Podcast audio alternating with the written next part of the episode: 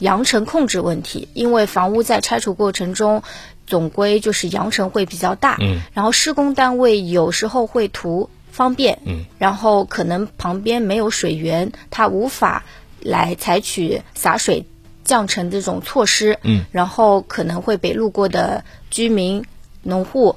嗯，就会给他们的生活带来困扰、啊。对对对，然后他们就可能会投诉。啊，那特别像刚才提到这种某一个村连片的呃要进行拆除，然后中间部分的居民还没有撤离的情况之下，那这种时不时的来一波扬尘啊，他们还是确实是会受到一定的影响。那针对这样的情况的话，呃，我们有关的居民朋友们可以跟哪个部门提出这种啊、举报吗？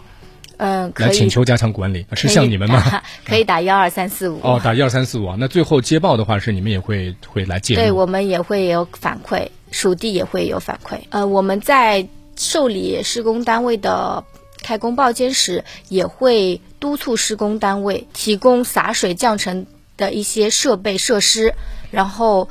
会督促他，我们每天施工的时候也会要求施工单位上报每日的施工动态。嗯、施工动态中也会体现出他在施工过程中是否有那个洒水，对对，预防扬尘的措施到位啊。对对对，一般情况下，我们拆房基地扬尘控制还是不错的。